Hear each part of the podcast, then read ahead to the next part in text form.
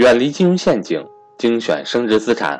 各位伙伴，大家好，我是登海，在价值投资的道路上，让我们一同前行。下面开始我们今天的分享。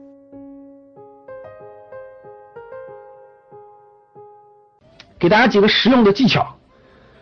这里呢，我给大家推荐几个实用的技巧来来丰富和落地自己的这个年度年度计划。技巧，待会儿我说年度计划非常重要的是内容啊，就是你要做几件事儿。我先把技巧讲完。第一个，你要贴张大白纸，贴到你的书桌的旁旁边啊，时刻提醒你你有年度计划，而不是每天今天晚上没事干了，咱看个爱奇艺吧；明天晚上没事干了，咱去看个电影吧；后天呢闲的没事干了，约几个狐朋狗友去喝酒去吧。如果你这样的话，你的时间都浪费了。所以大家听声音啊，大家听声音，大家听声音，听我旁边的声音，能听到声音吗？能听到墙上贴的大白纸吗？我墙上贴大白纸现在已经有有一二三四五张了，五张，能听到吗？旁边有地图，我整个一堵墙，能听到？我整个一堵墙贴的贴的跟那个，你们看过一个美剧吗？美剧叫《越狱》，咱不是一个时代的是吧？有个美剧你们知道吗？叫《越狱》，知道是咋一？越狱，这越狱这个人，这个电视剧刚开始，他他为了救他哥哥是吧？他把整个你看他那个屋子，整个贴的各种各样的计划，每一步到哪了，每一步到哪了要做什么事，要做什么事，他把整个计划纹身到他身上了，对吧？然后他贴的计划，比如说跑到哪去，要藏什么东西，要在巴西的海岸底下藏上什么吸氧企业等等，就提前，就是越有长远思维的人做事越能成功。记住，这就是对他把整个越狱那个绣那个地图绣在了他的身上，就是你不用你不用把你的规划绣在你的身上是吧？你可以贴在你的墙上，对不对？可以贴在你的墙上，对吧？所以大家看旁边这我这堵墙上就贴的非常非常多的 那个内容。我有两张地图，我有一我有一张国际地图，有一张中国地图啊，它伴随着意味着我的这个计划当中跟这两件事有巨大的关系。待会儿你们就知道了。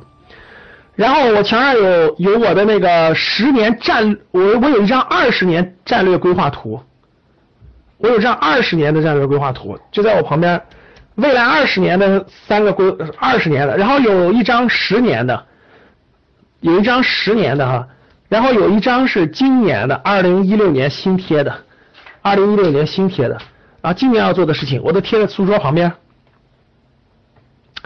然后呢这个。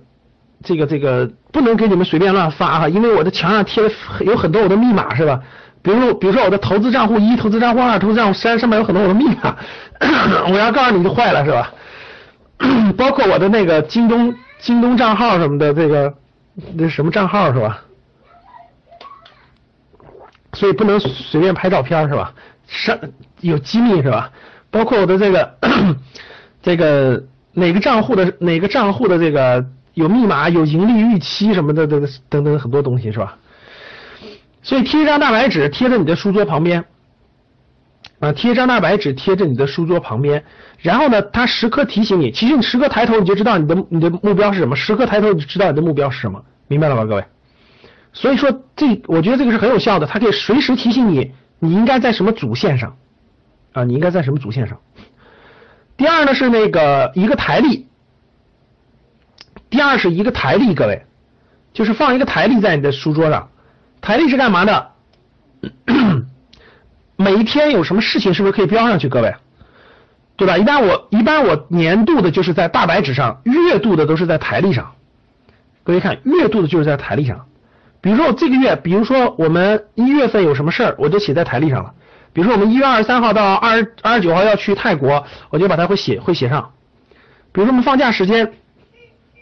是多少就就会写上啊，就会写上，所以月度就会放一个台历在书桌上，所以你一翻就可以翻出来这个月要干什么事儿，对吧？第三就是为了精神上，大家看这是计划啊，但计划它它总得有动力吧？就价值观有了是吧？我的我我我要干什么事儿我有了，但是我我我的动力哪来呢？就我一看这个计划是很宏大的，但是我没有动力往前前进啊！哇，我贴了这么多红的这这，哎呀我我是想去，我没动力怎么办？得有个精神支柱，得有个精神支柱。所以你在那墙上呢，你要找个榜样的图片，找个榜样的图片贴贴，你一抬头就可以看得到，你一抬头就可以看得到。比如说我们的，比如说我们的，我们那个国民党人是吧？我们这个，嗯，这个，所以大家没经常给大家讲这一点啊。大家看那个近代史上，近代史上最有钱的、最有枪、有炮、有人马的，最开始真的都不是咱这个共产党人，也不是国民党人。那有有钱有枪炮的军阀大军阀多了去了，但最后为啥？但最后为什么是那个国共两党最后是最大的呢？你看，你看那个军阀，你看那个那个那个那个我党贴的人是吧？最开始马克思恩格斯，马克思恩格斯，毛主席这个朱德，对吧？最开始毛主席朱德后面，你看我们国民党人贴的都是孙中山是吧？贴的孙中山，然后蒋校长。这至少是有领袖的，你知道吗？有精神动力的，你你你你得有点榜样，你得有点榜样，真的，你得有点目标，有点榜样。你你一抬头就会就会想到，你就会觉得这个，你就会人人是有人是有这种心灵感应的，是吧？你得有你得有这种场的影响，所以你要找个榜样的图片贴在你能看得到的地方，啊，能看得到的地方，你觉得？我我我我要向他靠拢，你就知道你要干啥了啊！比如说你要贴个明星，你基本上就向明星靠拢；啊，你要贴个这个那个，你贴个什么人，你就向什么人靠拢，真的啊！你要贴王思聪，那你的目标就是成为富富二代，看你贴谁了是吧？你要贴你贴谁就会成为谁，这就是人的一个很强大的一个心理暗示是吧？你贴谁就会成为谁。所以说，这个找个榜样贴在那儿，你可以一年换一换，是吧？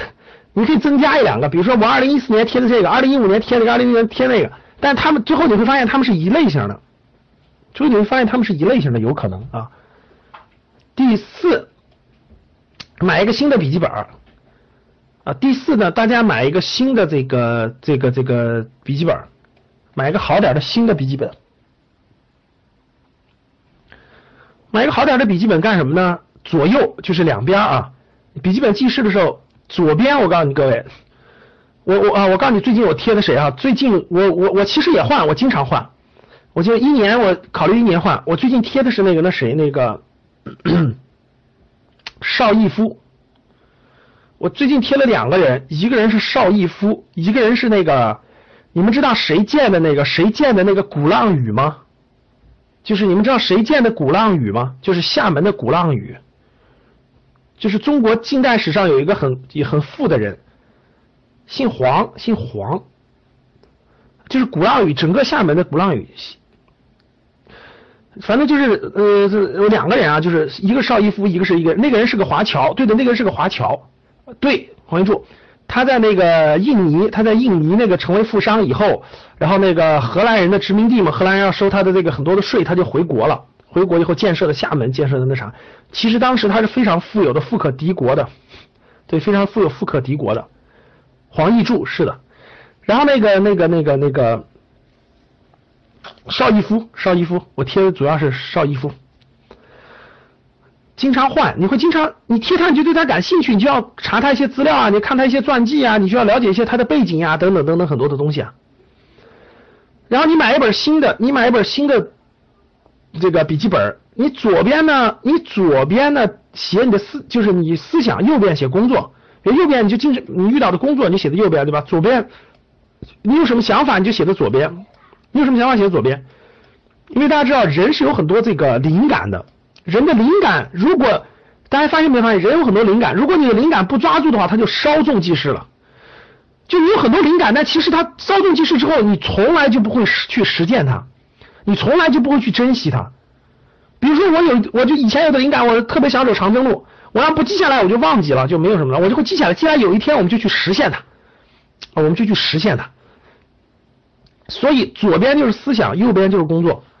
所以我我我前两天元旦时候收拾我的一个书柜，我还翻出来很多我大概一二年、一三年这个很多这个当时的思想，就这个本儿那个笔记本的右边，当时就是举个例子吧，生涯决策这个词语是怎么出来的？其实是经过很多很多的思考的，写了很多纸的啊，就是那个很多灵感的来源，它你会做记录，你会回想一下，你就会知道今天你为什么走到今天。真的，欢迎想跟赵正宝老师系统学习财商知识的伙伴和我联系，我的手机和微信为幺三八幺零三二六四四二。你走到今天都是因为跟过去你的很多思想的积累是有关系的，所以指导人指导人最最那啥的其实是思想。比如今天格局生涯能长成这样，其实我前两天翻书柜回想我我零八年零九年那个本儿的话，其实就会发现，其实雏形已经当时有有想法了啊，真的是这样，是七八年前形成的，不是现在形成的。所以你的本儿要有一左边有思想，右边有有有工作内容。好，这是四个，这是四个技巧，这是四个技巧，我觉得这个这个大家可以做参考吧。啊，第一个贴大白纸在墙上，搞成作战史是最好的。第二放个台历，第三贴两个榜样的图片，抬头就可以看到他，就会想到他一些，你就会他就会精神上会提醒你。